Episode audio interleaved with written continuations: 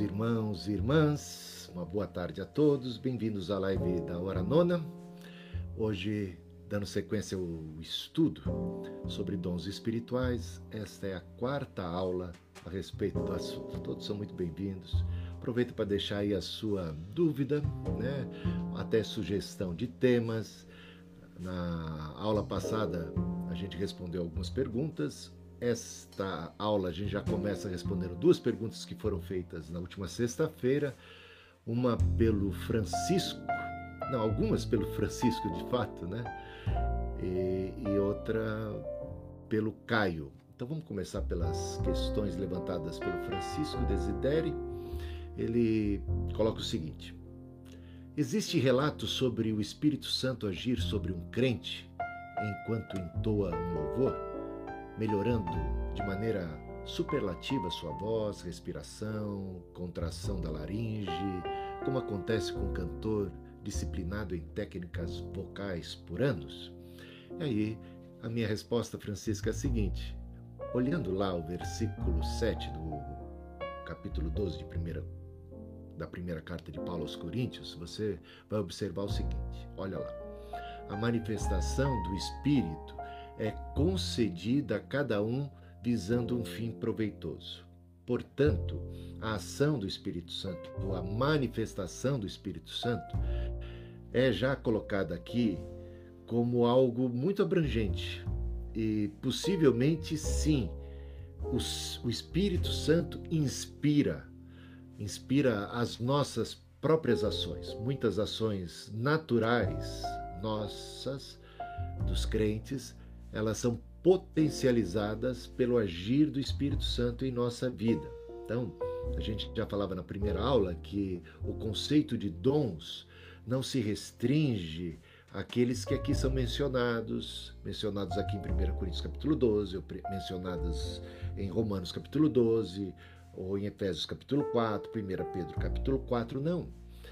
Aqui o apóstolo Paulo já coloca a ação do Espírito em termos de manifestação. Ou seja, como o Espírito se expressa, como é que o Espírito se manifesta através dos crentes, visando fim proveitoso, visando edificação. Então, certamente o Espírito Santo é, age abençoando o pregador para que a sua pregação seja inspirada. Ele se prepara, ele estuda, mas de repente a unção, né, como, como se chama, a manifestação do Espírito Santo.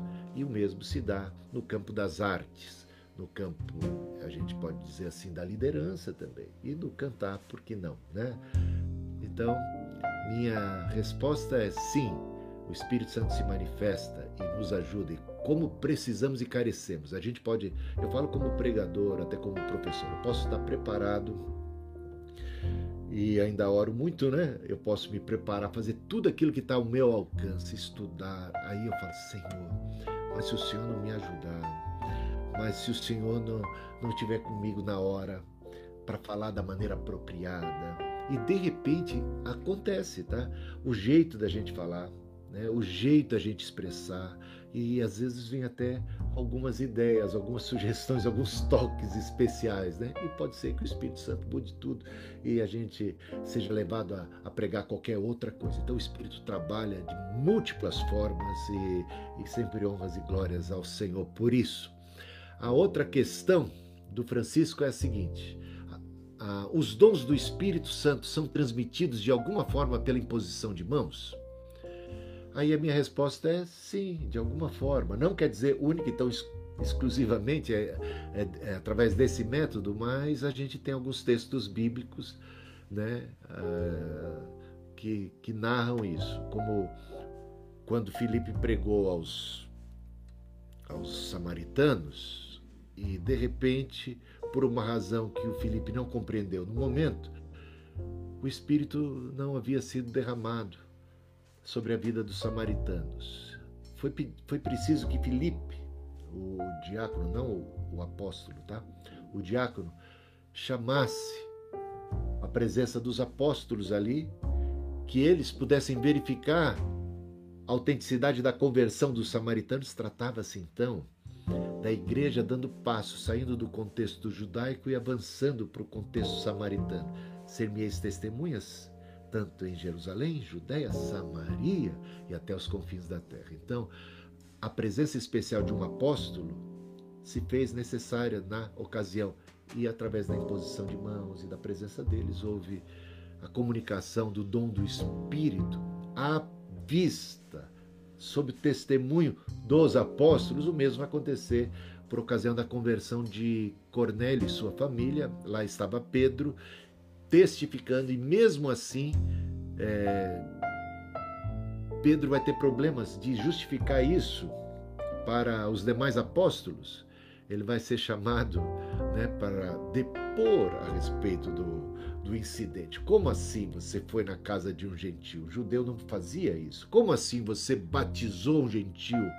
Como assim? Quer dizer que os gentios também podem ser batizados, podem fazer parte do corpo de Cristo. Isso aqui, o, o, judaísmo, o cristianismo não é uma mera extensão do, do judaísmo, o cristianismo é uma mera extensão do, do judaísmo. Então havia muita disputa. Eles não teriam, eles não teriam que necessariamente serem circuncidados. Como, como é que funciona isso? entendendo? Então foi preciso que Pedro estivesse presente. Ali não houve a imposição de mãos, mas o Espírito foi derramado enquanto Pedro falava. É, só para explicar que isso justifica a presença de apóstolos, testificando que estes samaritanos agora também fazem parte do mesmo corpo de Cristo, tá bom? Então é uma igreja que estava ainda amadurecendo no seu conceito né, de ser uma igreja universal, não dessa Católica significa universal e nem aquela outra. Universal no sentido de para todas as nações, discípulos de todos os povos, línguas, tribos e nações, sem, sem estar restrita a um contexto regional, étnico de um povo só. Jesus é o Rei dos Reis, é o Senhor dos Senhores, tá? Então, mas tem uma outra ocasião, e essa aqui bem mais precisa. 1 Timóteo capítulo 4, versículo 14, diz o seguinte: não seja, Paulo falando a Timóteo, não seja negligente para com o dom que você recebeu, o qual lhe foi dado mediante profecia, com a imposição das mãos do presbítero. Então, Timóteo recebeu um dom, pode ser até o dom é, de ser um bispo, de ser um líder, o dom de liderança, um dom que é um carisma comunicado pelo apóstolo para que ele tivesse autoridade espiritual, né, pastoral sobre o rebanho de Deus. Ele recebeu um dom e esse foi comunicado pela imposição das mãos. Então, um dom pode ser comunicado pela imposição de mãos, como aconteceu não apenas as mãos do, do, do Paulo, ele diz aqui, as mãos do presbitério. Então, o presbitério reunido, com a presença do próprio apóstolo Paulo, comunicaram para ele, e até houve uma profecia que falava a respeito do seu ministério. Tem, é um dom que tem relação com a sua liderança ministerial e pastoral. Ele vai ser, exercer o papel de bispo, de supervisor de pastores, de igrejas, tá? Isso aconteceu. Então, Paulo está lembrando e se deu através da imposição de mãos. Tem um outro texto também, 2 Timóteo capítulo 1, versículo 6. Por essa razão venho lembrar-lhe que reavive o dom de Deus que está em você pela imposição das minhas mãos. Uma referência, essa já na segunda carta, né, capítulo 1, versículo 6, uma referência àquele episódio é, do seu chamamento, da sua, da sua consagração pastoral, e lembrando que isso se deu, a ministração se deu pela imposição das mãos. Bom, então com isso é possível, mas não quer dizer que seja assim necessariamente. Normalmente os dons são transmitidos sem que haja a necessidade de imposição de mãos, mas pode acontecer sim, e temos alguns testemunhos bíblicos. Mais uma pergunta. A liturgia é instrumento para a criação de ambiente próprio para o cristão ter a manifestação do Espírito Santo? Então, se a liturgia é um instrumento para a criação de ambiente próprio para que o cristão possa manifestar os dons do Espírito. Liturgia, tá? Desculpa, tá uma chamada aí. Liturgia, tá? Desculpa, tá uma chamada aí. Mas eu já desliguei o telefone. É uma chamada, sabe de onde? É 103, 10, alguma coisa eu acho que é da, da do Ministério da Saúde. Pira e mexe, estão ligando, né? Deve ser para pesquisa. Mas vamos lá, vamos seguir. A questão que tem a ver com liturgia, ele, ele dá uma esticada nela aqui e esclarece melhor. Pergunto isso por causa do ato litúrgico levar o crente a uma ligação com Deus através de cheiro, cores, simbolismos, a própria condição que deve se observar de oração a respeito né, é, pelo sagrado, a presença de Deus, a questão da reverência está aqui colocada. Ah, e todos os cuidados que nós podemos criar até mesmo no ambiente, né? É, e não só na liturgia em si, mas em todo o contexto do culto, todo cuidado em, envolvendo. A minha resposta, eu, eu vou sacar aqui. Você vê que eu copiei tudo da Bíblia, não tem muita resposta original, não, hein? O que, que vocês acham disso? Tá aqui, vou trazer da Bíblia. Estou sempre, eu procuro sempre calcar tudo nas Escrituras Sagradas. Por quê? Porque a gente não tem que inventar nada, né? A gente tem que inventar nada, não. A gente tem que entender. Aliás, aquele dom primeiro que aparece ali, não, um dos primeiros que aparece, o dom é, da palavra de conhecimento. Então, talvez eu esteja aqui revelando para vocês o dom da palavra de conhecimento, discernimento das coisas espirituais, manejando bem a palavra da verdade, conhecendo e compreendendo e interpretando corretamente as escrituras sagradas. Espero que eu tenha esse dom. Senão eu não devia estar aqui, né? Dando uma de mestre se eu não tenho o dom de mestre, se eu não compreendo devidamente, adequadamente. Mas Sou também passível de erro. Se, se você tiver discordância, você pode pode discordar, pode levantar suas questões. Está aqui também para crescer, para aprender, para dialogar, mas dá uma olhada aqui. Minha resposta a respeito de liturgia está aqui extraída, calcada no que diz primeira 1 Coríntios, capítulo 14, dos versículos 26 a 33. Vou ler e depois faço uma, uma breve exposição. Quando vocês se reúnem, um tem um salmo, outro tem um ensino, esse traz uma revelação, aquele fala em línguas, e ainda outro faz a interpretação. Que tudo seja feito para edificação. No caso de alguém falar em línguas, que não sejam mais do que dois ou, quando muito, três, e isso sucessivamente, e haja alguém que interprete. Mas não havendo quem interprete, fique calado na igreja, falando consigo mesmo e com Deus. Tratando-se de profetas, falem apenas dois ou três e os outros julguem. Se, porém, vier uma revelação a alguém que esteja sentado, cale-se o primeiro, porque todos poderão profetizar, um após outro, para que todos aprendam e sejam consolados. Os, os espíritos dos profetas estão sujeitos aos próprios profetas, porque Deus não é Deus de confusão e sim de paz. Tudo, porém, seja feito com decência e ordem. Então, essa, essa aqui o resumo. A, a última frase de Paulo nesse, a esse respeito da liturgia é um resumo. Tudo deve ser feito com ordem e decência, começando pela decência do ambiente. Então tá certo. A liturgia tem a ver com a decência, na medida do possível. Né? Deixa o ambiente o mais acolhedor e o mais adequado, o mais apropriado possível para isso, para reverência, para adoração, né? para não ter coisas que de repente perturbem.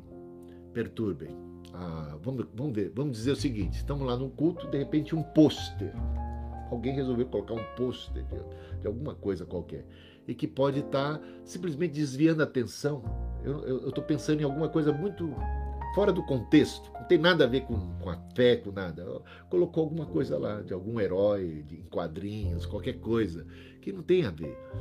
Ou, ou uma decoração que acaba, sabe, sendo deprimente, sabe? Então, coisas chocantes, cores chocantes, coisas assim meio esquisitas, o ambiente que fica, ou ele fica mórbido, ou ele fica zoado, sei lá, né? não sei se você está entendendo. Então, caprichar para que a gente possa ter um ambiente salutar, né? E às vezes flores ajudam, né? Coisas vivas, tem vida ali no ambiente. É decoração bacana, legal, né? É, digamos mais neutra, menos chocante, ajuda, contribui para não dispersar a atenção, para deixar a coisa mais aconchegante, né? É, para o culto. Então, mas isso só para falar de decência, de ordem e decência.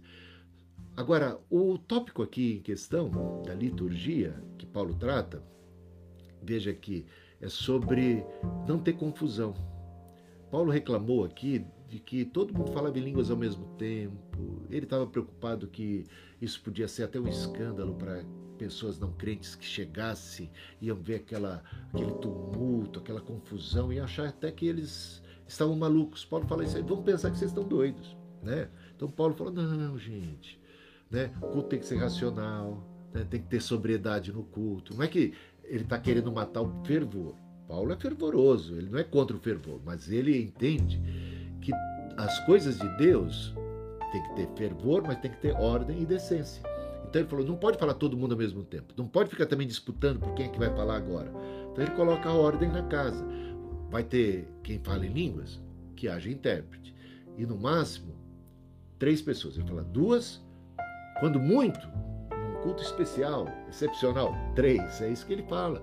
E haja quem, ter, quem, quem interprete para haver edificação, é sempre visando o fim proveitoso, edificação do corpo de Cristo. Não havendo intérprete, que se cale. Então ele já está normatizando o que poderia acontecer. Tem alguém com salmo, vai cantar? Sim, tem alguém com uma oração, alguém com uma outra palavra. Então, tudo numa ordem tranquila, um após o outro, de maneira ordeira, muito respeitável, todo mundo respeitando um ao outro dentro do corpo de Cristo, ninguém querendo a primazia, né? Todo mundo com muita cortesia, não é que nem no trânsito, um querendo fechar o outro, passar, ganhar, sabe? Não é com essa carnalidade que a gente encontra aí no mundo, um puxando o tapete do outro. Não, na igreja, o Espírito Santo, todos os dons sendo ali manifestos com ordem e decência. O espírito do profeta está sujeito ao profeta. Ele diz isso aqui a propósito, porque muitos dizem: "Ah, não, eu fui tomado pelo espírito". E aí eu perdi o controle, né? Perdi o controle. Aí o que, que eu podia fazer? O Espírito me tomou. Ele diz: não, não, nada disso. O Espírito Santo não age dessa forma coerciva. O Espírito do profeta está sujeito ao próprio profeta. Então você pode segurar a onda. Né? Você pode, inclusive, falar assim: calma, será que esse é o melhor momento apropriado? Eu recebi um discernimento, recebi uma palavra de Deus. Será que esse é o momento mais apropriado de eu manifestá-la? Né? Você está entendendo? Está sujeito ao próprio profeta. Não tem que forçar a barra, não tem que dizer, ah, agora eu fui tomado, agora, agora não tem para ninguém, né? agora vocês vão ter que me engolir. Não, não pode. Você não pode colocar a culpa no Espírito Santo. Você é profeta de Deus, você é uma pessoa do Senhor, tem seus dons. Então lembre-se que o Paulo diz, Paulo lembra, o espírito do profeta está sujeito ao próprio profeta, o culto precisa ter coerência, precisa ter ordem, precisa ter decência. Ele diz assim: um depois do outro, tudo no seu devido lugar, há limites, tem hora para acabar. Esse negócio de culto que não tem hora para acabar, onde é que está a ordem? Onde é que está a decência? Né? As pessoas precisam saber que hora vai terminar. A gente precisa se organizar direito. Ordem, decência, né? Não pode ser assim. Ah, não, não, é o Espírito. Espírito é o Espírito. Toda vez as pessoas colocam a culpa no Espírito Santo para fazerem coisas que estão fora da ordem, que estão fora da decência. Não bote a culpa no Espírito Santo. Não faça do, do Espírito Santo um bode expiatório para. Você está entendendo? Pensa bem aí. Paulo está colocando aqui, então, a liturgia. A liturgia tem muito a ver, sim, para colocar ter, ser um espaço para a manifestação dos dons. Sim, um espaço para as manifestações do dos dons, tudo com muita ordem, com muita decência. Vamos lá. O Caio faz a seguinte pergunta: Bispo, boa tarde. Estou acompanhando suas lives diárias. Obrigado por tanto conteúdo esclarecedor. Acerca da palavra do conhecimento, ouvi uma vez que é uma revelação momentânea sobre alguma situação que alguém está passando Deus revela algo sobre a vida de alguém no momento em que estou evangelizando, por exemplo. Esse ponto que você explicou, que está ligado ao conhecimento das Escrituras, é e verdades, né? E ele nos traz como a comida sacrificada aos ídolos.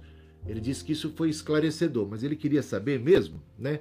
Como é que fica a, a, respeito daqueles que dizem que palavra do conhecimento é eu tive de repente uma revelação sobre o que se passa na mente ou na vida de alguém, e isso acaba ajudando, contribuindo para a evangelização, para a conversão, para convencimento dessa pessoa.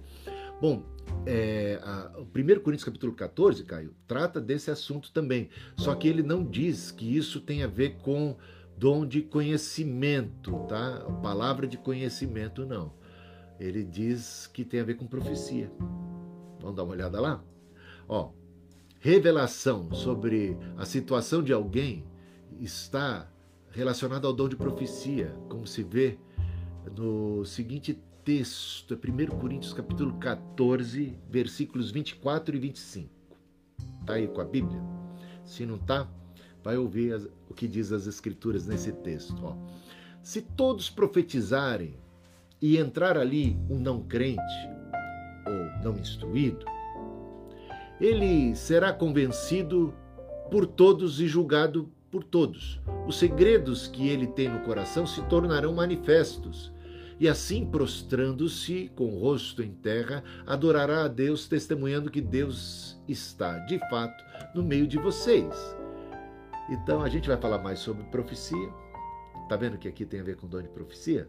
Então, esse tipo de revelação, porque a profecia tem esse aspecto também, não é único e exclusivo. As pessoas pensam que profecia apenas em termos disso, embora ela inclua isso, ela tem muito mais, ela é muito mais abrangente, a gente vai ver, mas então não é o dom de conhecimento. Vamos voltar lá para repetir, repetir o que a gente falou na semana passada, mas só como resumo, né?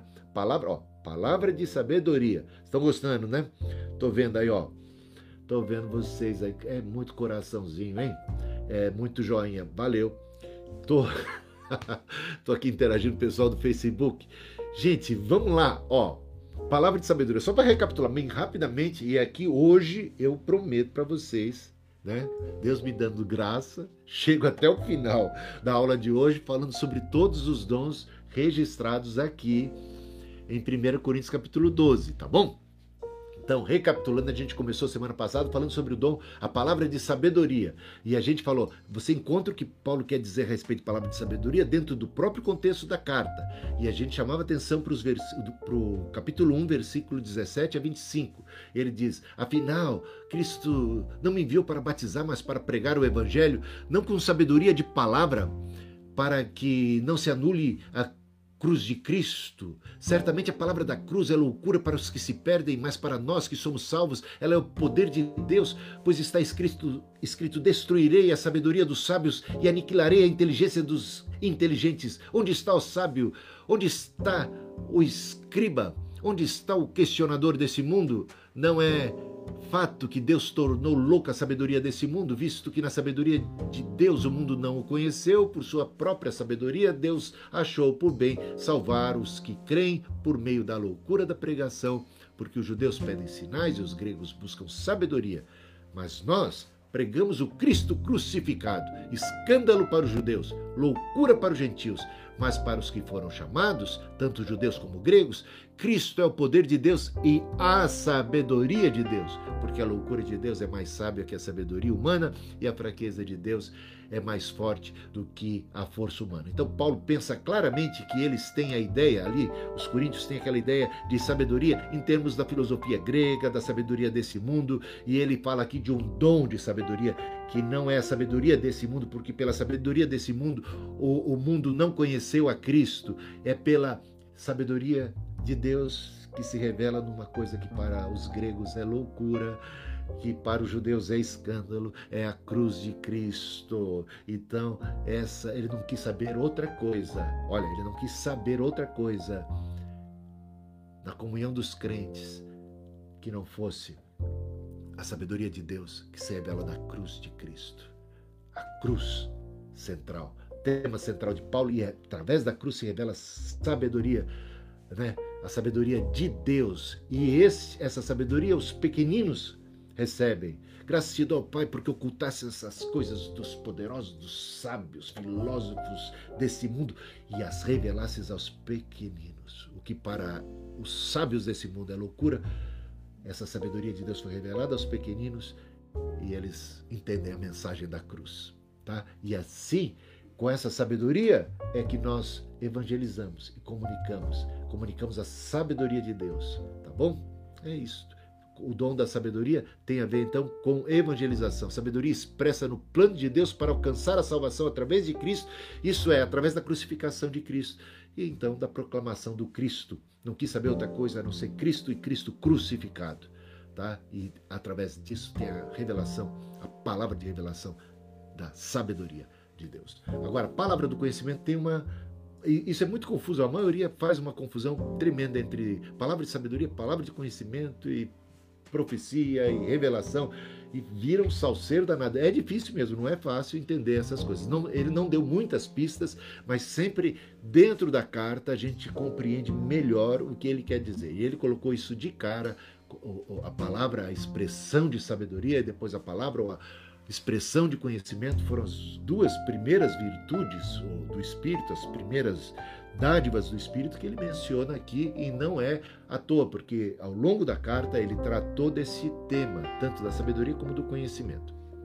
Então, 1 Coríntios capítulo 8, como já o Caio lembrou bem, a gente tratava aqui, Paulo fala bastante sobre conhecimento, e então a gente entende o que, que ele está entendendo por conhecimento. Então, no que se refere às coisas sacrificadas a ídolos, sabemos que todos temos conhecimento. O conhecimento leva a orgulho, mas o amor edifica. Se alguém julga conhecer alguma coisa, ainda não conhece como deveria conhecer. Mas se alguém ama a Deus, esse é conhecido por ele e isso é o que mais importa. Então, existem cristãos que têm mais discernimento das coisas espirituais que outros, mais maduros na fé, mais maduros no entendimento, compreendem e interpretam melhor as escrituras sagradas.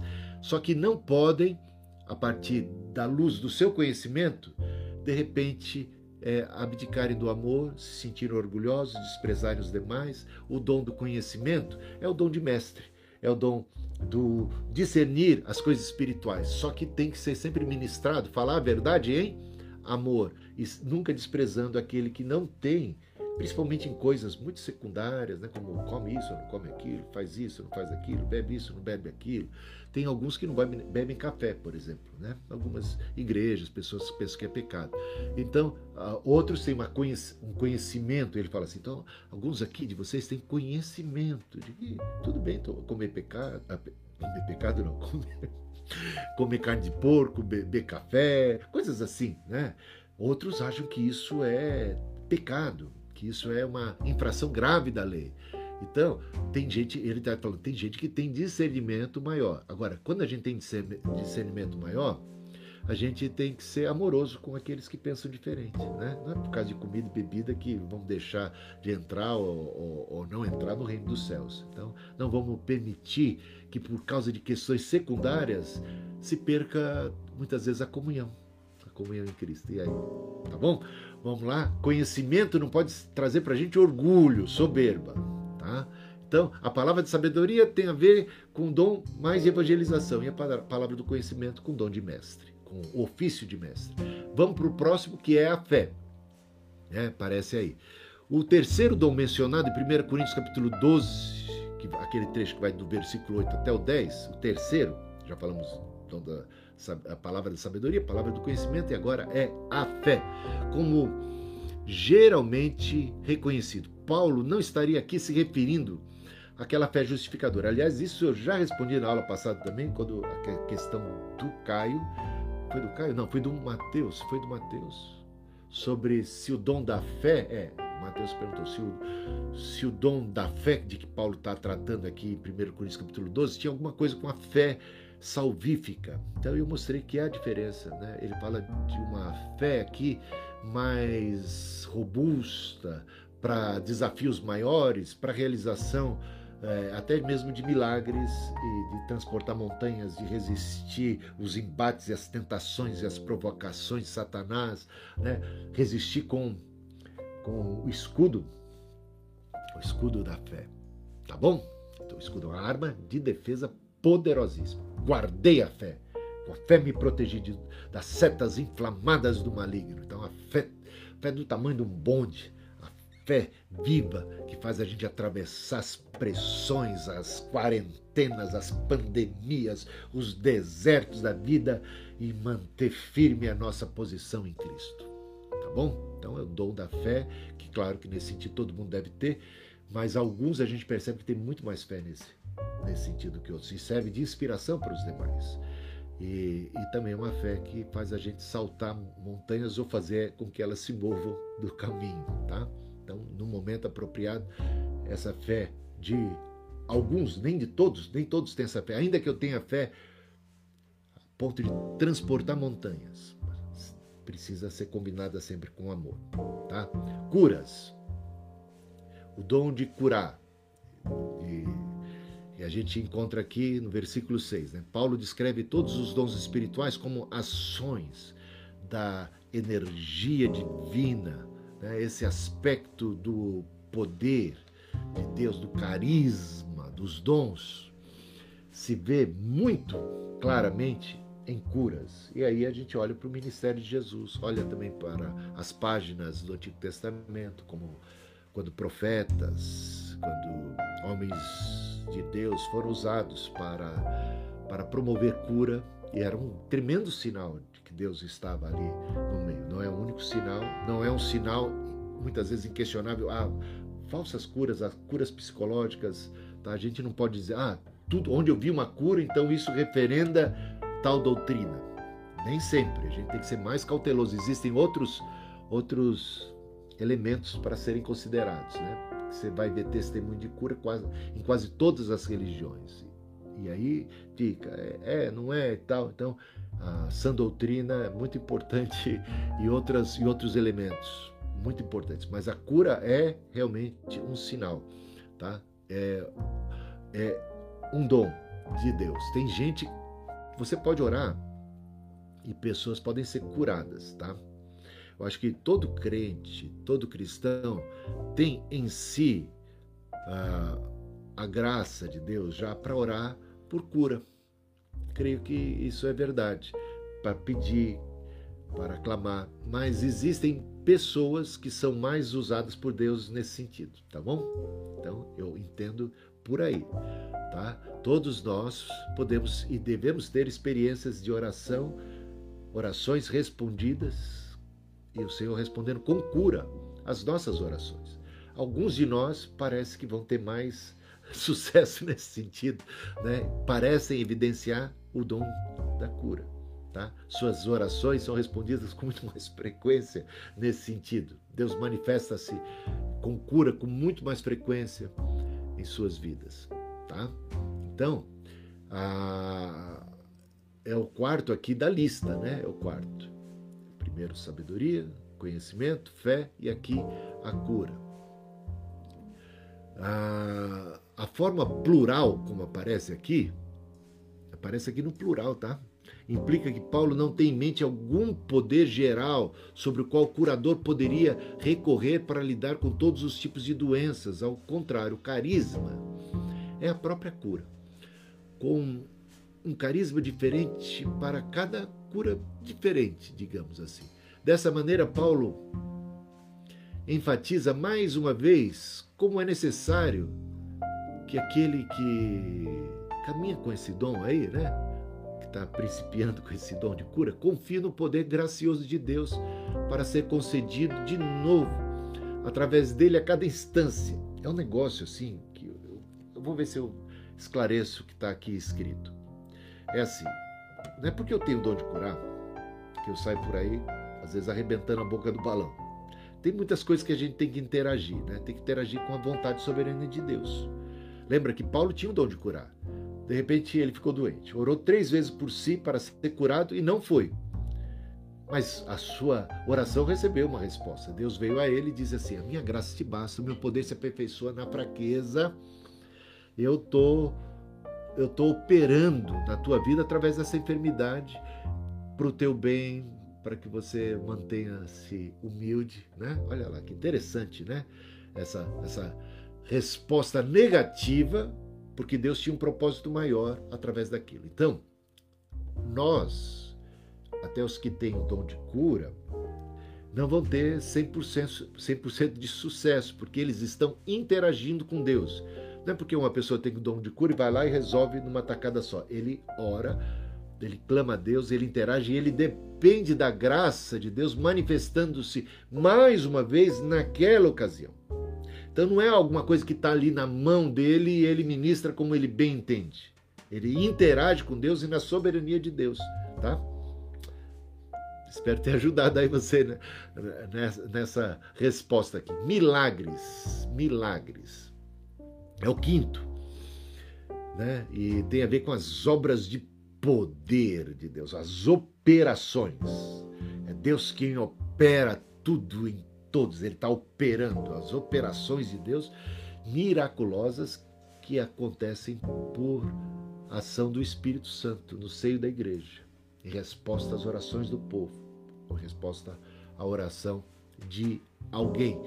Comumente eram vistos, e são, se pega o livro de Atos, os milagres aconteceram por meio dos apóstolos, de maneira concentrada por meio dos apóstolos, né?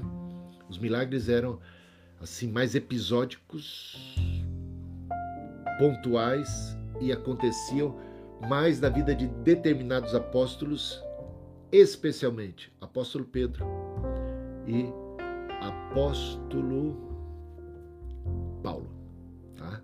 E parece ali com o propósito de mostrar a autoridade apostólica de Paulo.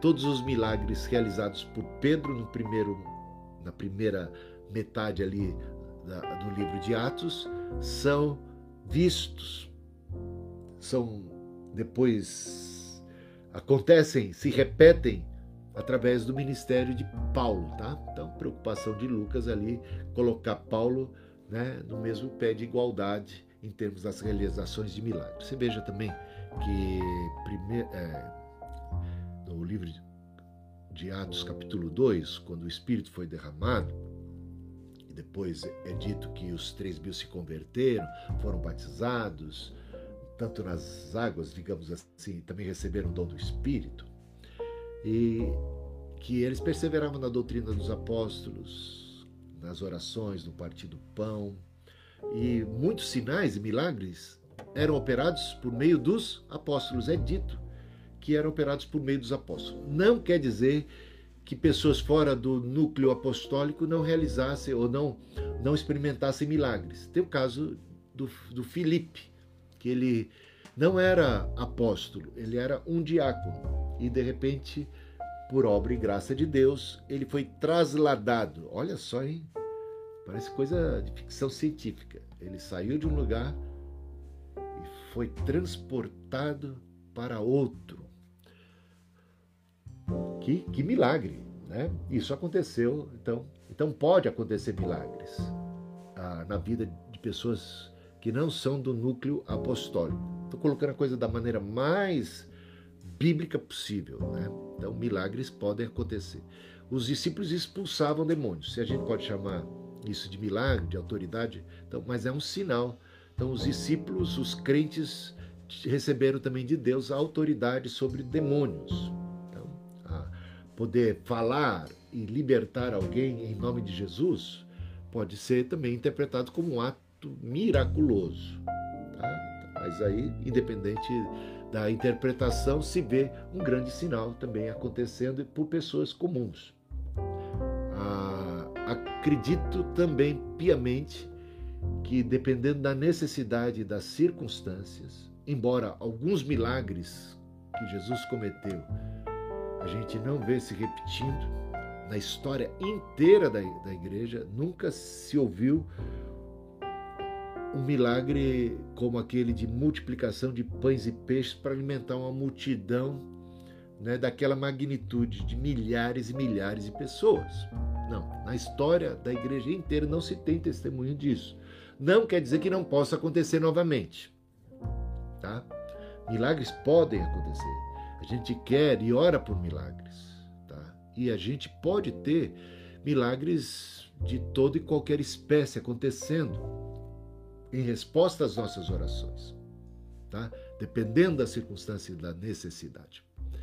Então, sobre milagre é o que eu podia pude dizer agora. Profecia. Profecia. Profecia no Antigo Testamento. Vamos começar passando um pouquinho pelo Antigo Testamento para chegar no Novo Testamento. Porque o Novo, você sabe, foi escrito dentro do contexto do Velho. Então, o, o Velho é referencial, ele, ele é base para aquilo que temos no Novo Testamento. O Antigo Testamento, a profecia, primeira coisa para lembrar é que a nação de Israel era uma teocracia. Não era uma república, não era uma monarquia como conhecemos nos nossos dias, era uma teocracia. Quando começou, lá em Israel, quando começou o período dos reis, quem foi que escolheu o rei? Deus, através do profeta Samuel. O segundo rei de Israel, quem foi que escolheu? Deus. Você está percebendo? Uma teocracia. O rei era um servo de Deus que governava em nome de Deus, um ungido de Deus. A ideia do ungido, escolhido, ungido de Deus. E quem é que ungia e escolhia? Humanamente falando, o profeta. Gente, a figura do profeta no Antigo Testamento é tão exaltada que ela está acima do rei. E aí?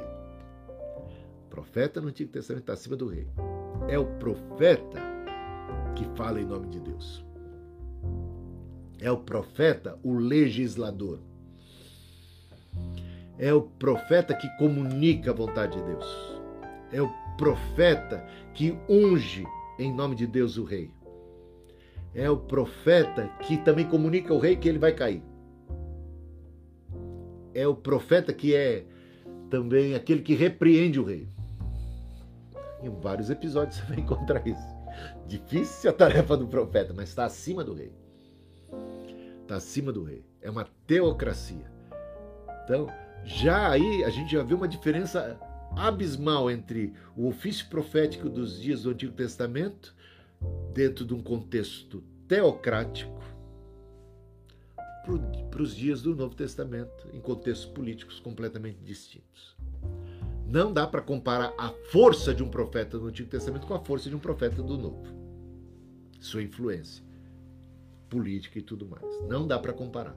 É, tem uma discrepância muito grande aí. Apresentam o povo de, a Deus diante do povo, né? E, e eles, por exemplo, lembra do chamado profético de Isaías? Ele foi tocado por Deus, esteve diante do Santo dos Santos, ele foi santificado, seus lábios foram purificados e agora ele podia estar em pé diante de Deus e pôde ouvir o conselho de Deus. Pai, Filho e Espírito Santo conversando. A quem enviaremos? Quem há de ir por nós? Então, conselho e um chamado. Então, eis-me aqui, envia-me a mim, diz o profeta. O profeta era aquele que estava no conselho de Deus. Né? E que falava com essa autoridade de Deus. O profeta no Antigo Testamento também prognosticava coisas a respeito do futuro, declarava o futuro. A maior parte do ofício profético tinha a ver com o contexto imediato, né? mas há também profecias futuras, de eventos futuros. Quanto a isso, observe bem Deuteronômio capítulo 18, versículos de 15 a 22. O Senhor seu Deus fará com que do meio de vocês, do meio dos seus irmãos, se levante um profeta semelhante a mim. É Moisés falando, né? A eles vocês devem ouvir. Isso aponta para Cristo. Mas ele está profetizando o evento que se cumpre na pessoa de Jesus Cristo, profeta semelhante a Moisés. Eu diria, em Cristo estava ali alguém maior que Moisés. Alguém que foi capaz e teve autoridade de dizer: Ouvistes o que foi dito por Moisés. Eu, porém, vos digo. O novo legislador, que do alto de uma montanha interpretou a lei e nos trouxe revelação da vontade maravilhosa, boa, perfeita e agradável de Deus para nós, tá? Então, mas foi profetizado. Moisés profetizou o futuro, profetizou Cristo, o advento de Cristo. Porém, o profeta que tiver, agora veja se é verdade que profetas podem e, e, por vezes falam a respeito de eventos futuros, é também também temos nas escrituras ressalvas a respeito do perigo de um profeta falso ou presunçoso que fala quando Deus não mandou falar. Então que o povo julgue, que o povo tenha discernimento. Versículo 20: Porém, o profeta que tiver a presunção de falar alguma palavra em meu nome, algo que eu não mandei que falasse, ou o que falar em nome de outros deuses, esse profeta deve ser morto. Isso nos termos dos dias do Antigo Testamento, dentro de uma teocracia, tá? Então, entenda essa palavra dentro daquele contexto. Se vocês pensarem, como conheceremos a palavra que o Senhor nos falou? Saibam que quando esse profeta falar em meu nome, ou no nome do Senhor, e a palavra dele não se cumprir, nem acontecer o que ele profetizou, esta é uma palavra que o Senhor não falou. Tal profeta falou com presunção, não tenho medo dele, trata-se de um falso profeta.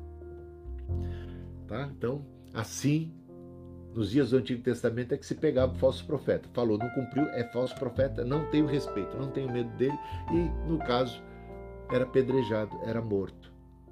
No Novo Testamento a gente não apedreja, né? mas a gente pode não ter mais respeito.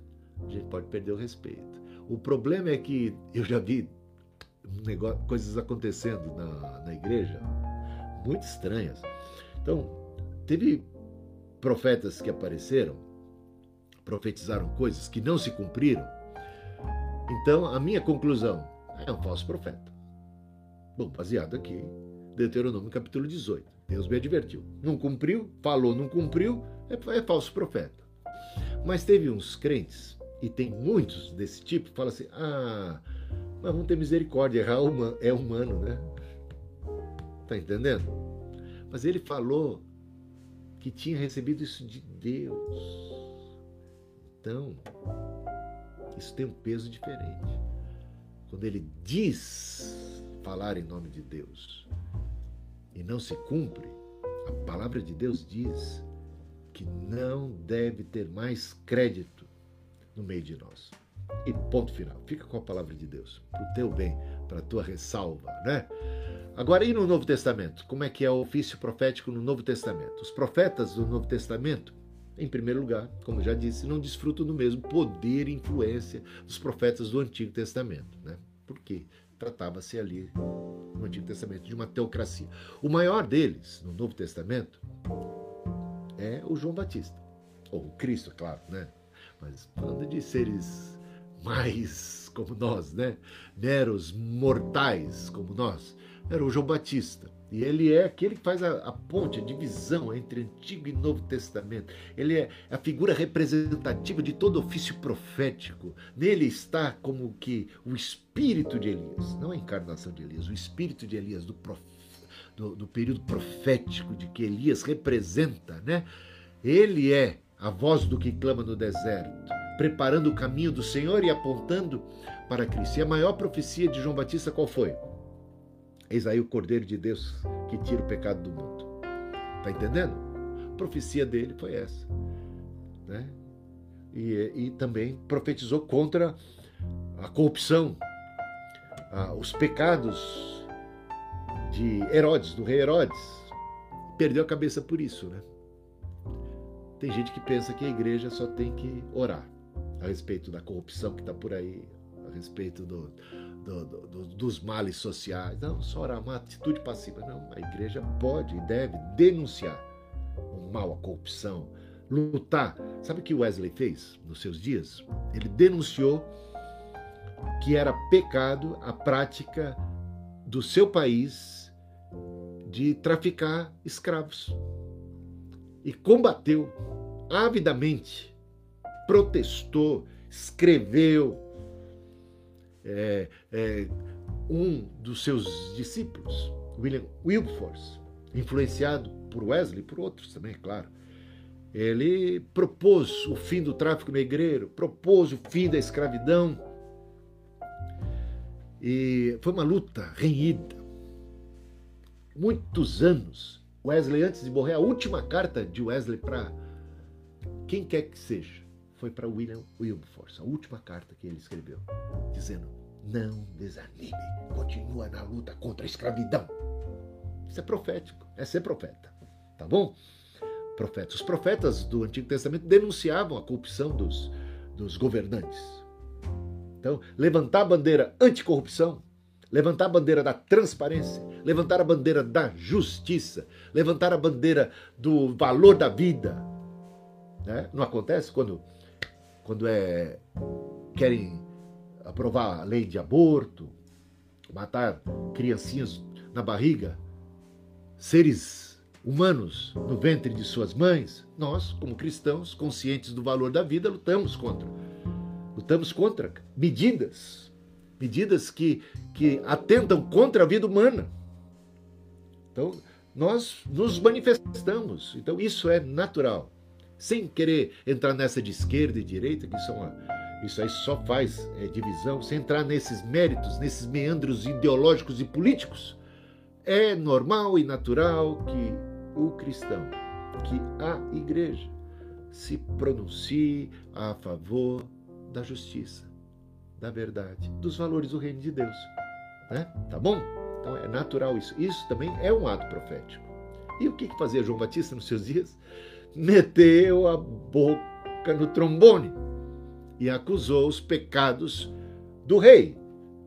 Perdeu a cabeça por isso. Lembra disso? Me digam quais foram então as profecias de João Batista.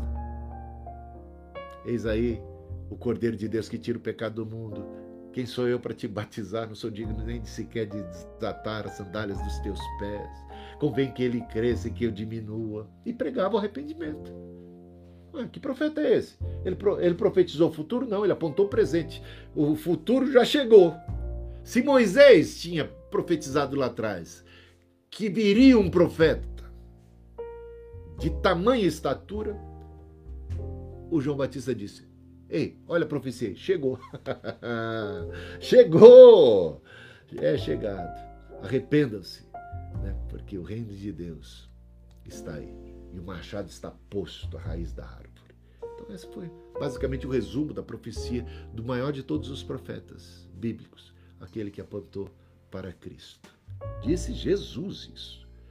Dos nascidos de mulher não houve ninguém maior do que João Batista. E olha o que fizeram com ele. Agora, Jesus disse mais uma coisa. Agora, menor no reino de Deus, porque agora foi inaugurado o período do reino de Deus aqui na terra. Jesus veio, ele é o Messias, o rei dos reis, o Senhor dos senhores. O menor no reino de Deus é ainda maior que João Batista. O menor no reino de Deus. Então a gente tem que entender agora a profecia em muitos sentidos no Novo Testamento, começando pelo profeta. João Batista, passando pelo grande profeta Jesus, fez profecias futuras também, e que falava também, ele, ele falava profeticamente, ele revelava o coração das pessoas. Mulher samaritana, por exemplo. Né? É, é isso aí. Então lembra aquilo lá de revelar o coração íntimo na conversa? e isso promover, é um dom profético, isso promover a conversão dela, tá aí, tá lá em 1 Coríntios capítulo 14, o dom da profecia ajudando na obra da evangelização. Jesus naturalmente manifestou esse dom e também profetizou a respeito do futuro. Profetizou a destruição de Jerusalém, aconteceu. Ele disse: nessa geração, nessa geração, não vai ficar pedra sobre pedra, pedra, os, essa geração de judeus vai sofrer porque eles rejeitam Cristo, porque eles rejeitam o, o, João Batista, porque eles rejeitam os, os apóstolos, os profetas né, do Novo Testamento, os apóstolos. Essa geração vai sofrer dura pena. Não vai ficar pedra sobre pedra e haverá dispersão dos judeus. Isso aconteceu. Tudo conforme Jesus profetizou. Grande profeta, nosso Senhor Jesus Cristo, o profeta por excelência. Mas vamos, vamos falar um pouquinho mais daquilo do que nos interessa, né? Porque quando a gente fala de gente dessa estatura toda aí, Jesus, é, João, a gente fica até meio intimidado, né? Vamos falar de alguma coisa mais perto da nossa realidade aqui, para ver se também nos ajuda.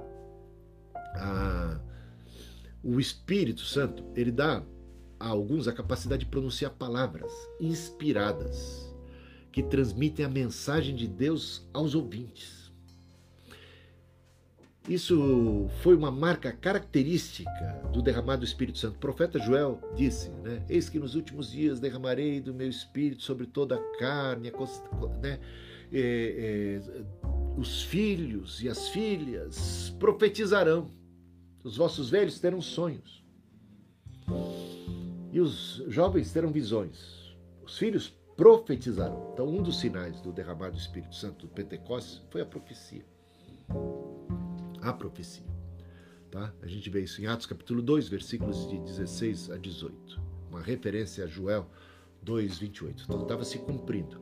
Naqueles dias, alguns profetas, eu vou citar aqui Atos 11, versículos 27 e 28.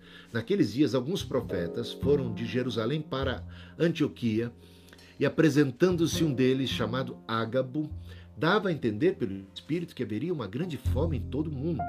Essa fome veio nos dias do imperador Cláudio, tá? Então, aqui uma profecia de um evento que estava para acontecer, que afetaria toda todo aquele mundo conhecido, e isso acabou se cumprindo nos dias do imperador Cláudio. Atos 21, 10 a 14.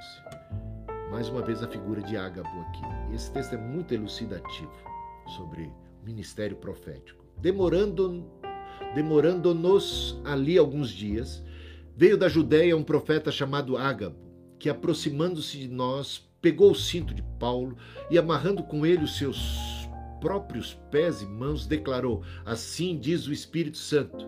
É isso que os judeus em Jerusalém farão ao dono desse cinto para entregá-lo nas mãos dos gentios. Quando ouvimos essas palavras, tantos, tanto nós como os daquele lugar, rogamos a Paulo que não fosse a Jerusalém. Mas ele respondeu: O que estão fazendo ao chorar assim e partir o meu coração? Pois estou pronto não só para ser preso, mas para morrer. Em Jerusalém, pelo nome do Senhor Jesus. Como Paulo não se deixou persuadir, conformados, dissemos: Seja feita a vontade do Senhor. Então, mais uma profecia de Ágabo Ágabo profetizou a fome, aconteceu. Agora ele profetiza que se Paulo insistir em ir para Jerusalém, ele será preso e estará caminhando para a morte. O Ágabo trouxe uma profecia. Sabe o que, que Paulo falou? Olha, estou pronto, não apenas para ser preso, mas também para morrer por Cristo, se for necessário. E aí? Como é que você fica diante desse quadro profético? Às vezes a gente entende uma profecia sempre como algo determinista. Ah, se eu estou recebendo esse, essa, essa profecia do Espírito Santo dizendo que vai me acontecer lá, é para eu ir para outro lugar. Não é assim normalmente que a gente interpretaria? Olha a maturidade de Paulo. Paulo falou assim: sim. Aliás, eu tenho recebido esses sinais do Espírito, essas informações do Espírito Santo, a respeito dos perigos que me esperam lá em Jerusalém, não apenas aqui, em muitos outros lugares. Mas eu decidi encarar. Essa é uma decisão minha particular. O Espírito Santo não está dizendo, me proibindo de ir. Ele só está dizendo que se eu for, eu vou acabar sendo preso e morto. Cabe a mim e compete a mim decidir se eu desejo ir ou não. Eis-me aqui, Senhor. Envia-me a mim. Estou pronto não apenas para ser preso, não. Estou pronto para ser morto. Então, lá vou eu. E isso é, isso é um tapa na cara do determinismo, daqueles que entendem que Deus traça um destino já estreito, rígido, na vida de quem quer que seja. Se Paulo fosse do tipo determinista, já entenderia a, a, a, a profecia como algo, pernas para que te quero, vou para outro lado, o Senhor está me avisando que Ele não quer que eu vá para lá. Não, ele, ele interagiu com Deus. Não era uma proibição, era apenas um comunicado de que se fosse, seria assim. Se não fosse, seria outra coisa, teria sido um outro destino, teria sido uma outra caminhada. Né? As coisas não estão totalmente traçadas, determinadas, rígidas. E aí? Uma boa lição a respeito de como interagir com profecias. Não se trata de uma profecia falsa. Ágabo era um profeta de Deus respeitado nos dias do, do Novo Testamento. Mas Paulo interagiu com ela, nesse caso, nesse episódio. E todo mundo reconheceu e louvou o nome do Senhor. Seja feita a vontade do Senhor, né? A 1 Coríntios capítulo 14, versículo 3. Aqui fala também sobre o propósito da profecia. Né? O que profetiza fala para as pessoas, edificando, exortando e consolando. Três propósitos, propósitos da profecia: edificação, exortação e consolo. Eu entendo a pregação como profética. Quando ela cumpre as funções proféticas de promover edificação, exortar, animar, corrigir e também consolar, tá? O Espírito usando o pregador. E ainda mais quando a gente prega a palavra de Deus. A palavra de Deus. Quero falar sobre um profeta do Antigo Testamento, que foi Elias. Como é que começou o ministério profético de Elias? Está lá, acho que é 1 Reis, capítulo 17, né? Como é que começou o, o, o ministério profético? Capítulo 16 registra ali um evento, um evento que acabou culminando na morte de alguém e que aconteceu ali em Jericó.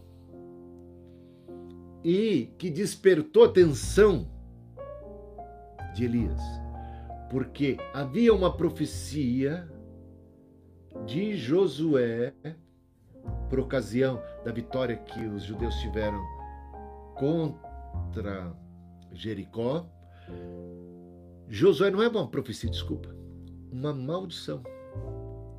Josué, como líder, disse: Maldito todo aquele que tentar reedificar essa cidade.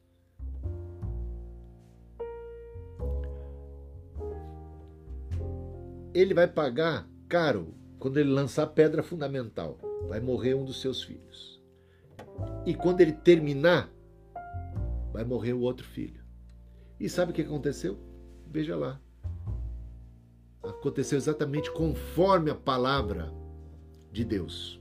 Palavra de Deus, ou profecia, ou declaração, maldição, que seja como você quiser colocar, que foi proferida por um homem de Deus chamado Josué. Alguém, nos dias de Acabe e Jezabel, nos dias de Elias, ousou desrespeitar aquela palavra de Deus e pagou caro. Só que isso acendeu esse episódio, que ficou notório e conhecido naqueles dias, ele acendeu a fé de Elias. E a gente aprende já do livro de Tiago que Elias orou com instância para que não chovesse. Por quê? Porque Elias voltou seus olhos para as escrituras sagradas com renovada esperança e encontrou lá uma palavra profética que saiu da boca de Moisés. Deus dizendo assim: Ai de vocês, meu povo, se vocês me abandonarem e forem para adorar outros ídolos, eu vou fechar as portas do céu e não vai chover. Então, baseado na palavra de Deus que se cumpriu naqueles dias e numa outra palavra que dizia respeito à, à idolatria, trazendo o juízo de Deus em não chover, não, não não chover mais sobre a terra, Elias ora com instância para que não chova. Senhor, faça conforme a tua palavra. E de repente ele recebe de Deus uma convicção. Não vai chover. Eu vou cumprir a minha palavra. Começa-se o ministério profético de Elias. Ele vai, apresenta-se na presença, na presença diante do rei Acabe e diz: tão certo como vive o Senhor. Ele está vivo, eu vi aqui, ó. Ele está fulminando gente que ousa contrariá-lo, desprezar a sua palavra. Tão certo como vive o Senhor, que não choverá sobre a terra, segundo a minha palavra, que agora eu falo em nome de Deus. Então, Elias era um profeta aqui da palavra de Deus. O que, que ele estava profetizando? A palavra. Orou sobre a palavra, a palavra trouxe convicção e ele está profetizando uma palavra lá antiga. Deus disse que assim aconteceria caso o povo praticasse a idolatria. Profeta da palavra. Veja João Batista, o maior de todos os profetas, profeta da palavra. Tá bom? Então, é possível profetizar prognosticando o futuro? Sim. Mas o principal papel do profeta é profetizar, proclamar a palavra de Deus, com a graça de Deus, com a unção de Deus, com a aplicabilidade do Espírito Santo, promovendo edificação, exortação e consolação. Tá bom? Porque todos poderão profetizar um depois do outro e serem assim consolados. Mais uma vez a ideia de que a profecia promove consolação, um fim proveitoso, capítulo 14, versículo 31. E ela pode então também trazer alguma revelação, como aconteceu na evangelização da mulher samaritana. Deus pode nos usar, sim, para falar coisas. Gente, eu poderia contar alguma coisa a esse respeito, que já tive experiência assim. Outros mais podem ter experiências proféticas nesse nível também, tá? Sonhos também proféticos, no nível da revelação, da antecipação das coisas, tá? mas não vamos reduzir profecia a esse nível. Tá? E uma coisa muito importante vem a seguir, que é, qual é o dom que Paulo menciona aqui logo depois do dom da profecia? O dom de discernimento de espíritos. Gente, não tem profecia sem o dom de discernimento de espírito. Não pode haver uma igreja com um dom único e tão somente de profecia sem o dom de discernimento de espírito. Isso é um desastre. O dom de discernimento de espíritos é um dom que se faz necessário, é dom parceiro, é dom, digamos assim, gêmeo do dom da profecia. Tá? Então, por falar em profecia, a gente sabe que temos muitos falsos profetas no mundo. E por isso é necessário o dom de discernimento de espírito. Veja que primeira João, Paulo, ou João escreve em sua primeira carta, capítulo 4, versículo 1. Porque muitos falsos profetas estão por aí. Provem os espíritos para ver se eles procedem de Deus. Os espíritos dos profetas, aqueles que dizem falar em espírito, aqueles que dizem falar da parte direta de Deus. Provem, testem, né? Não deem crédito assim, já de coração aberto. Não seja uma esponja uh, simplesmente para absorver tudo que é dito sem critérios, sem passar pelo crivo da palavra, sem passar pelo crivo do dom, do discernimento de espírito, sem serem esses profetas testados e seu ensino também testado.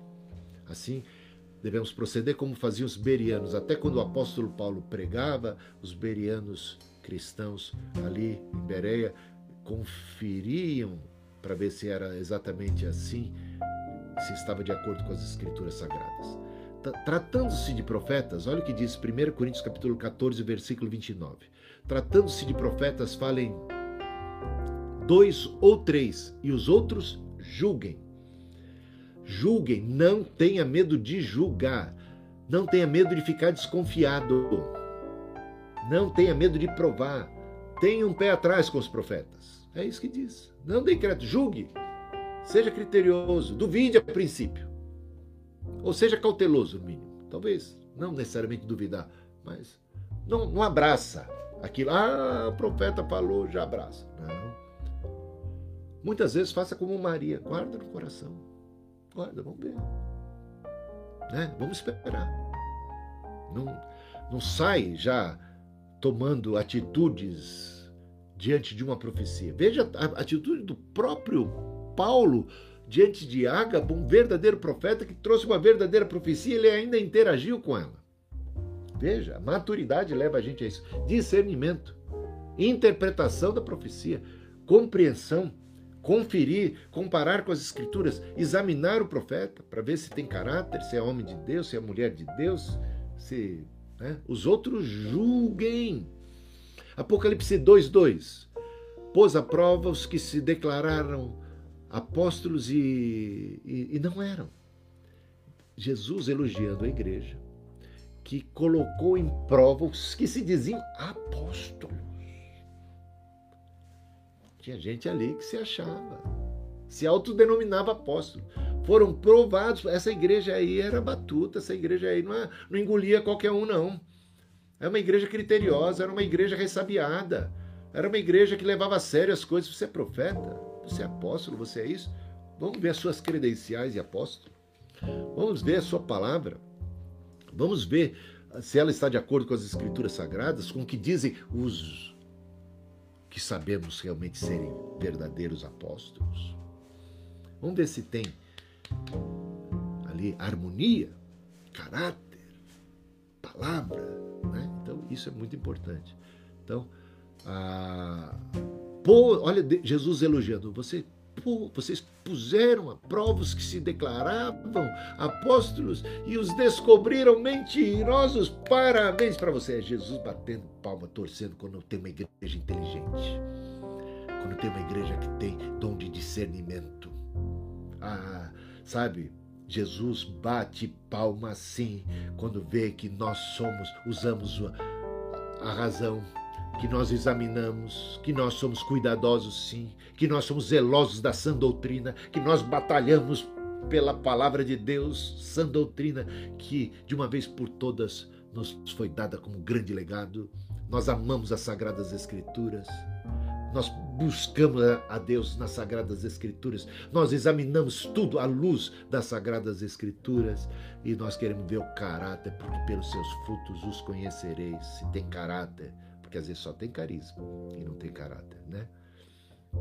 Então a profecia não é independente do discernimento dos espíritos. O dom da profecia só é completo quando a comunidade testa, aprova, julga devidamente as profecias.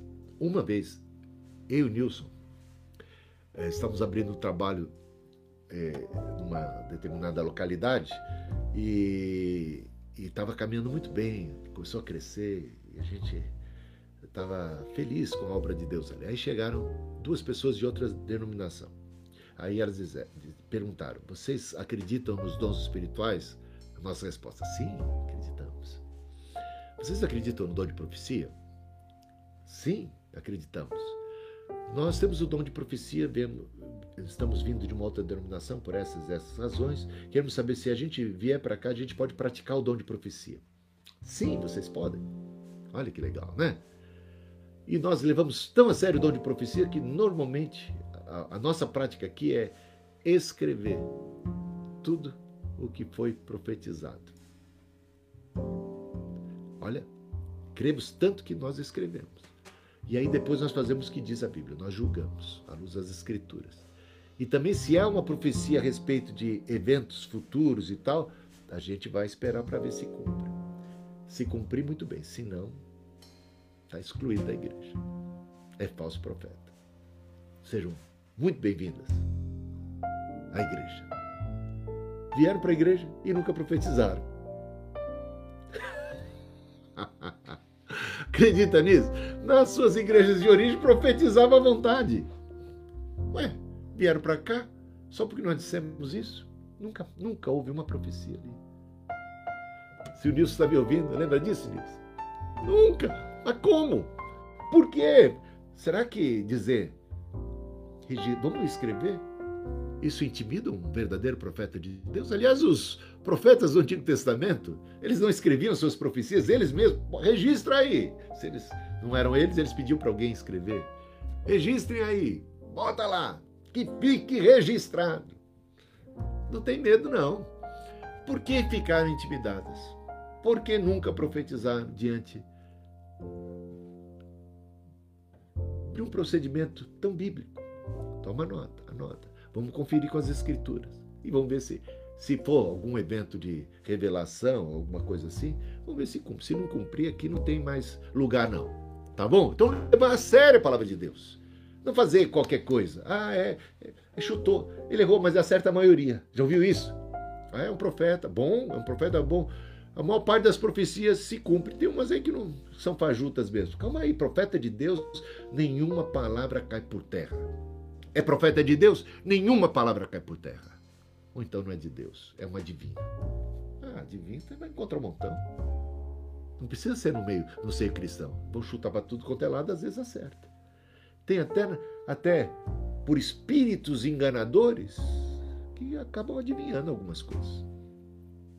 Mas quem tem o Espírito de Deus não chuta. Quem tem o Espírito de Deus não brinca com as coisas de Deus. Se fala em nome de Deus, certamente vai cumprir. Cumprir. Tá bom? Então, a seriedade aí é muito importante. Terminando com dom de línguas, a gente já andou antecipando, falando coisas a respeito do dom de línguas. O dom de línguas aqui, em Atos capítulo 2, ele é distinto claramente do dom de línguas, não, do dom de línguas aqui em 1 Coríntios capítulo 12, 13, 14, ele é completamente distinto do dom de línguas que aconteceu por ocasião do Pentecostes. Guarda essa informação e a razão é óbvia. Em Pentecostes, eles falaram em outros idiomas conhecidos. Né? Cada um podia, até tinha um outro fenômeno, cada um podia entender o que era dito na sua própria língua materna. Então tratava-se de línguas estrangeiras. Estrangeiras é, é diferente de estranhas, né? Pode ser que a língua estrangeira seja estranha para gente, né? Mas no capítulo 12, nós temos aqui um dom de línguas que é diferente. É mais como uma língua celestial, uma língua dos anjos. Ele fala isso em 1 Coríntios capítulo 3, ainda que eu fale da língua dos anjos. É uma língua que ninguém ali sabe, não tem ninguém ali que possa ser de um país tal e que vai ter discernimento, não é? Ao contrário do que se passou em Atos capítulo 2, pessoas nascidas em distintas partes do mundo, podiam compreender na sua própria língua materna. Entendiam aquela linguagem. Era uma linguagem humana sendo falada. No caso de 1 Coríntios capítulo 12, parece ser uma, uma linguagem celestial, de outro, de outro planeta, de outro, de outro mundo, né? De outro mundo, do mundo dos anjos, do mundo angelical. Que carece de o dom, do dom de interpretação de línguas. Entende bem aí a diferença. Não, não era assim, de alguém, não carece de alguém que conheça aquele idioma, não. Carece do dom de interpretação de línguas. Perceba a diferença aí, né? Ah, então, e que isso fique claro já. Então, se a profecia carece do dom de, de discernimento de espíritos e vem ali fazendo uma boa dupla, Falar em línguas carece do dom de interpretação para fazer uma dupla boa e completa. Tá bom? Trata-se de um idioma desconhecido, estranho na Terra. Um idioma desconhecido, estranho na Terra, que carece de um outro dom, que é o de interpretação. Não adianta trazer um poliglota. Não se trata de um idioma humano. Precisa de um dom específico que é o dom de interpretação de línguas. Está entendendo aí? Matou a charada? Então há uma diferença. Depois a gente pode falar mais sobre o que aconteceu no capítulo 2 de, de Atos e, e, e, o que temos aqui no livro de Atos, o dom de línguas manifesto no, no livro de Atos e o que temos aqui. Há uma diferença é, considerável, tá? Mas para, para por aí. O problema é que é sempre um, um dom de fala e toda, toda fala acaba colocando quem fala em evidência, né? E muitas vezes um quer falar mais alto que o outro. E, e, e um acha que é a sua vez de falar, então todo mundo começava a falar ao mesmo tempo. Paulo aqui chama atenção para a confusão que acabava acontecendo. Por isso ele começa a nortear. Existe esse dom, ele não nega. Ele claramente diz que nem todo mundo fala em línguas. Isso você vê em 1 Coríntios, capítulo 12 Ele diz: são todos apóstolos, são todos profetas, profetizam todos, né? têm todos dons de curar, falam todos em outras línguas. A resposta para cada uma dessas perguntas retóricas é não, não, não, não, não. Portanto, o dom de línguas não é para todo mundo. Agora, o problema do dom de línguas é que ele estava sendo colocado supervalorizado, ele estava em destaque, por isso Paulo coloca é, sempre no fim colocando nas hierarquias de dons, nas duas listas que, que ele coloca aqui, ele sempre coloca ele por último, em último lugar. É, por quê? Porque ele quer ensinar que, os, que o valor do dom está na sua capacidade de edificar o corpo de Cristo e não única e tão somente de abençoar a si próprio. Ele entende que o dom de línguas ele é muito proveitoso para o indivíduo que fala em línguas, que ele é edificado no espírito ele tem uma comunhão com Deus. Então, ele, Paulo, diz que fala mais em línguas do que qualquer outra pessoa ali. desafiou todo mundo. Quem é que fala mais em línguas aqui do que eu? Falo mais em línguas do que qualquer um outro, qualquer um de vocês. Mas em igreja, em reuniões comunitárias do corpo de Cristo, eu prefiro falar, falar cinco palavras que promovam edificação, instrução, consolação, né, do que dez mil palavras em línguas. Já os coríntios ali, coisa de corintiano, você sabe, né? Coisa de corintiano. Os corintianos estão deturpando as coisas. Eles diziam, eles pensavam, julgavam que falar cinco palavras que fosse em outras línguas seria mais do que qualquer discurso, qualquer coisa. Paulo inverte tudo. Eles achavam, oh, revela espiritualidade. Você falou de modo espiritual, então você é muito espiritual. Então eles julgavam a espiritualidade de alguém baseado na fala em línguas e desprezavam os que não falavam em línguas. Então havia uma discriminação em relação aos que não exerciam dons tão evidentes. Né? E a gente vê alguns dons aí que parecem até serem confundidos com dons naturais. Dom de conhecimento, dom de sabedoria, dom de socorro, dom de liderança, né? Então, alguns dons aí que falam, mas isso não é dom espiritual, isso é dom do Espírito Santo, isso não parece. Não parece ser dom do Espírito Santo. Então, eram desprezados os que tinham dons menos, é, digamos, chamativos, menos carismáticos, entre aspas, quando Deus está aqui ensinando através do apóstolo Paulo que as manifestações, as operações, que o trabalho de Deus e a ação enérgica do Espírito Santo no seio da igreja que essa ação ela é, é multifacetada, que essa ação é variada, é diversa e que o importante não é qual dom está sendo manifesto, o importante é que o Espírito está se manifestando, que a pessoa está servindo movida pelo Espírito, que ela está operando movida pelo Espírito, que o Espírito está se manifestando na vida dela. Isso é que importa. O mesmo Deus, o mesmo Pai, o mesmo Filho, o mesmo Espírito Santo operando em nós. É, daí está o nosso valor. E cada um tem o seu lugar no corpo de Cristo. E é essa lição que a gente vai aprender amanhã, tá? Amanhã, olha, sobre, sobre dom de línguas, a gente vai falar muito mais. Por isso que hoje eu só estou arranhando ainda sobre dom de línguas, a gente cada, cada aula toca nesse assunto, porque está no coração, você vê, fala-se aqui bastante sobre dom de línguas já no capítulo 12, no capítulo 13 toca no assunto e no capítulo 14 só trata do assunto. Né? A questão da supervalorização do dom de, do dom de línguas sobre os demais dons. Paulo está corrigindo isso, normatizando e promovendo a unidade do corpo de Cristo, dando para eles uma visão saudável. Tá? Puxa, foi, foi bastante coisa hoje, hein? Espero com isso ajudar vocês a ajudar vocês, ter ajudado de alguma maneira. Quero que você deixe aí suas perguntas. Deixe aí suas perguntas, dúvidas a respeito, né? Também talvez seus testemunhos, seu compartilhamento, suas impressões, suas críticas. Ah, fala mal de mim também, pode falar. Eu, olha, já estou acostumado. Quando a gente Bom, eu vou para o debate, vejam só. Então, eu, eu, assumo uma postura, tem gente que pensa diferente, né?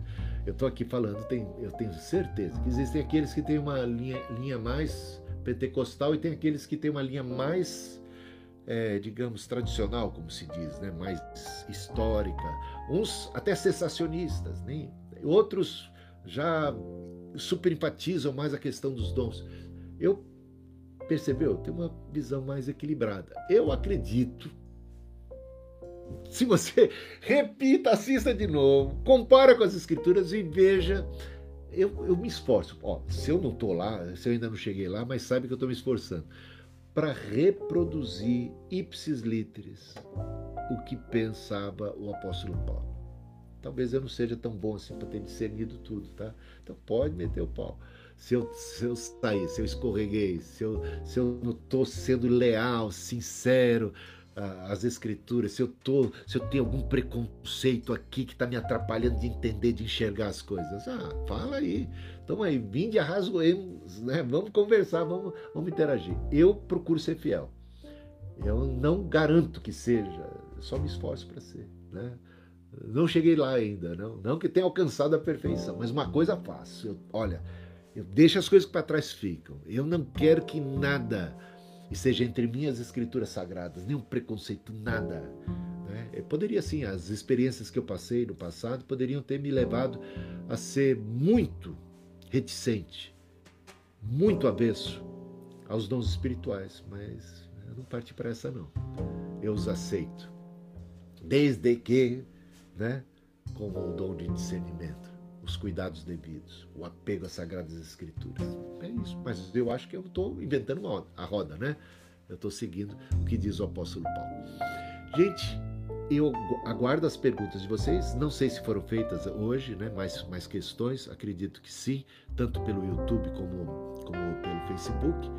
Estou aí amanhã de novo. Amanhã a gente vai dar sequência né, nesse estudo. A gente continua falando e vai ver sobre esse vai entrar sobre a, ideia dos dons e o plano de Deus. Por que, que Deus deu os dons? Por que cada um tem um dom diferente? Qual é o que está na cabeça de Deus?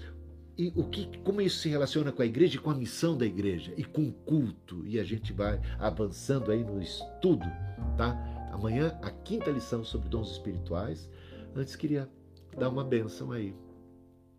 Se aqui o Senhor habita em mim, e me levantou como, como um pastor, como um, um profeta de Deus, como um líder espiritual que comunica para você a graça dele, a palavra dele, o espírito dele, que o Espírito Santo de Deus, de que tanto estamos falando, né, que está em mim e age a partir de mim e está aí atuando em você, te abençoe, te guarde. Guarde a sua mente, guarde seu coração. Alegra, anima a tua alma. Comunica a vida. No meio de tudo isso né, que a gente fala aqui de dons espirituais, de graça, a gente está falando da graça de Deus. Está falando do cuidar de Deus para com cada crente individualmente. Veja, as graças comunicadas, os dons comunicados individualmente. O cuidar de Deus por cada um de nós. Deus nos chama pelo nome. Nós já temos até um novo nome lá na glória. A gente ainda não sabe. Deus já nos chama profeticamente. Pedro, né? Não mais Simão, Pedro. Profeticamente, ele tem um nome para cada um de nós. Esse Deus maravilhoso que em nós habita pelo seu Espírito, te guarde, proteja e te abençoe, hoje e sempre. Tá? Deus abençoe uma bela tarde abençoada para você no meio das lutas e confiança no Senhor. A alegria do Senhor é a nossa força, né? é fruto do Espírito Santo em Jesus. Amém. Valeu, gente.